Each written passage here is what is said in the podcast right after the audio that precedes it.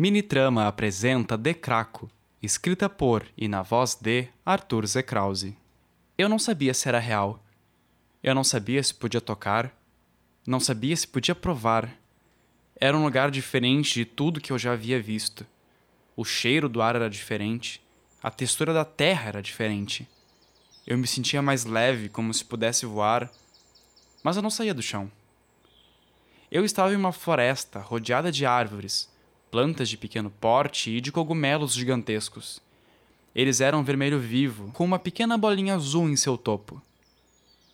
Nessa floresta existiam muitos bichos, inclusive alguns que eu não reconhecia. Eles eram diferentes, não possuíam plumas nem pelos. Alguns eram quadrúpedes, outros bípedes e outros voavam. Eu não sabia o que eles eram. O céu era azul, e neles pássaros gigantescos voavam junto aos ventos. Eles eram bonitos, a maioria era preto e vermelho, e cada momento em que o raio de sol tocava sua pele, ela parecia brilhar ofuscando a visão de quem olhava diretamente, e fazendo uma pequena parte do céu adquirir uma coloração arroxeada. Também havia pinheiros nessa floresta, e neles pequenas gotas de água permaneciam em suas folhas. Os raios solares não tocavam o solo e o vento não balançava as folhas mais baixas. O chão era uma terra úmida, com folhas que se desprendiam das árvores e carcaças de animais que estavam mortos há muito tempo. O diferencial das árvores era que cada uma possuía muitos tipos de folha e não só um tipo, assim como as de pequeno porte. Enquanto eu olhava para o alto, uma coisa me chamou a atenção. As árvores de pequeno porte eram distintas umas das outras, não havendo um padrão de repetição. Cada árvore era única, pois apresentava formas diferentes tamanhos diferentes e provavelmente funções diferentes. Muitos insetos passaram por meus pés enquanto eu olhava para as árvores. Assim como elas, existiam insetos de várias formas e tamanhos. Alguns eu conhecia, como formigas, larvas e besouros, mas outros não. Havia ali insetos verdes com patas roxas, outros cinzas com chifres em forma de colher e algumas pequenas borboletas de asas transparentes. Eu voltei a olhar para as árvores e encontrei alguns animais que não tinha visto antes. Eles aparentavam ser um lagarto de pequeno porte, porém em suas costas havia pequenas asas com plumas brancas. Ele era bonito, chamando minha atenção e eu me aproximei dele. Mas ao chegar perto, ele começou a voar, de um jeito delicado e suave, como se ninguém estivesse ali, e a cada batida de asas eu podia sentir os movimentos do som. Era muito estranho. Enquanto olhava e contemplava a beleza que voava em minha frente, um forte barulho ecoou por entre a floresta. O barulho apresentava um compasso, como se fosse uma marcha, fazendo com que o chão tremesse de forma ritmada. Quando enxerguei o animal, percebi que não era um, mas uma manada de bisões com cabeças em forma de martelo, que, quando me viram, dobraram rapidamente e foram em minha direção, o único problema era que eu não era rápido o suficiente para escapar deles. Então, resolvi escalar uma árvore para tentar me salvar. O que foi o maior erro que cometi. Eu pisei em um casulo de tom amarelo esverdeado e, quando pisei novamente na árvore, escorreguei até o solo e fiquei de frente para os bisões. Eles me olhavam com a testa franzida e os pés batendo no chão. Seus olhos eram negros e olhavam diretamente para mim. Eu tentei permanecer imóvel para tentar fazê-los perder o interesse, mas sem querer coloquei minha mão em cima de um galho que se quebrou. Com o um barulho, eles começaram a correr para minha direção novamente, e eu, como instinto de sobrevivência, tapei o meu rosto e me encolhi contra a árvore para tentar me proteger.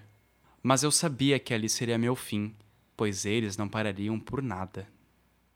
Então, galera, vocês estão ouvindo a minha voz há tanto tempo que eu acho que eu não preciso me apresentar, né? Mas para quem não reconheceu, eu sou o Arthur, o dono da Mini Trama, a pessoa que vocês mais escutam dublando histórias aqui, apesar de eu querer trazer muitos dubladores para cá, mas os horários ficam difíceis. E eu vou falar um pouquinho a partir de agora sobre essa história, porque ela é muito especial para mim e eu gostaria de começar a trazer os contextos para vocês das histórias que eu escrevo.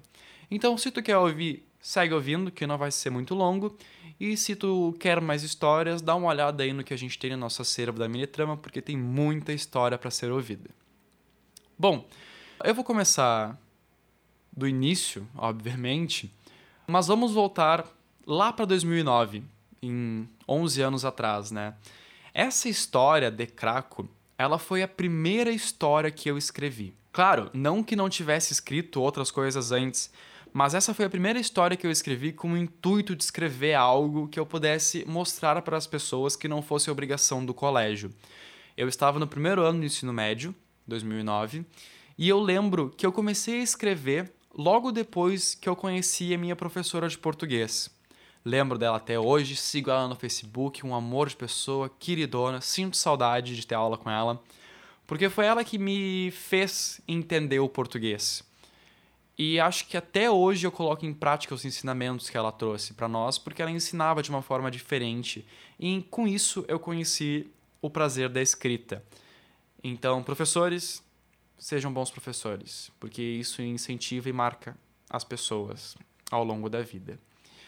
Eu lembro de ter escrito ela como uma referência a Avatar, o filme que lançou em 2009 também e se vocês forem prestar atenção, muita coisa faz referência ao filme depois que vocês sabem dessa informação. Uh, eu lembro, inclusive, logo depois de escrever essa história, escrever um dicionário com várias criações que existem dentro desse universo que eu criei em Decraco. Decraco, o nome para vocês entenderem, seria o nome do planeta, tá? Uh, claro que é uma one shot, tem uma página. Eu nunca fui descrever coisas muito extensas. Então eu sempre mantive esse pique mais rápido de leitura. Logo depois que eu escrevi essa história, eu mandei ela para minha professora, uh, não com o intuito de pedir uma correção, mas de mostrar o que eu estava produzindo e fazendo, porque querendo ou não, naquela época ela não sabia ainda, né? Depois eu fui contar para ela que eu estava escrevendo por causa dela, por incentivo dela para mim. Ela me devolveu o um e-mail com muito incentivo, uh, muito elogio à história, e isso foi uma coisa sensacional. Uma coisa que eu não esperava naquela época, na minha adolescência, ser aceito e ser incentivado. E a partir dessa história, o meu mundo da escrita se abriu por completo, de uma forma que continua até hoje, 11 anos depois, com muitas coisas escritas, muitas histórias inacabadas ou semi-acabadas, e agora com a mini trama que me traz só mais prazer de fazer o que eu já venho fazendo. Essa história não estava no meu cronograma, né? Porque na real eu estou atrasado com o meu cronograma de da mini trama por razões de quero trazer mais dubladores para cá. Quero que as pessoas se divirtam tanto quanto eu me divirto fazendo as dublagens. E infelizmente a gente atrasou um pouquinho porque é carnaval, né, gente? Povinho brasileiro a gente sabe como é, né? Corta. E se vocês prestarem atenção na forma como dublei essa mini-trama e depois lerem a história escrita, vocês vão ver que tem muita coisa que trava a leitura. Seja em pontuação errada, seja em frases que não precisavam estar lá de exposição gratuita, ou de inserções da personalidade do, do personagem que não precisavam estar lá mas que na dublagem até que deu uma coisinha interessante como resultado. Acho que era isso que eu queria dar de contexto para vocês, do porquê que ela foi escrita, como que ela foi escrita, quais referências eu usei. Se vocês gostarem disso, me mandem uma mensagem no Twitter, no Instagram, no próprio Medium, que eu já vou falar dele. Mandem uma mensagem dizendo o que vocês querem, se vocês querem mais que eu explique como cada história surgiu. Eu planejo, inclusive, fazer uma roda de conversa com quem já ouviu o podcast para a gente debater sobre as histórias e com outros escritores para a gente ver como que eles escrevem, quais são os processos criativos, como se cria uma personagem. Então, se vocês têm interesse, me avisem, tá? Sobre o Medium. Eu pretendo colocar todas as histórias lá, apesar delas já estarem em um Tumblr, mas se a pessoa não vê, então eu vou jogar pro Medium, que tá mais bonitinho, organizado. E lá vocês podem comentar e ler as histórias escritas da forma que eu escrevi, tá? Essa história, por exemplo, ela foi escrita em 2009 e eu tava olhando no PC agora, a última revisão que eu fiz nela foi em 2012. Se eu fosse reescrever ela hoje, seria muito diferente, né? Mas não vou reescrever, então eu vou colocar essa versão de 2012 lá para vocês darem uma olhada. Fique de olho na descrição, porque eu vou atualizar todas as histórias com o link para o Medium, então vocês podem reler lá. E talvez eu coloque umas imagens de ilustração para vocês terem uma ideia do que eu pensei na, na época ou na hora que eu escrevi. Uh, acho que era isso, galera. Foi um prazer. Muito obrigado por estar aqui comigo na Trama até agora. E curtam as histórias que já saíram e que serão lançadas ao longo desse ano. Muito obrigado.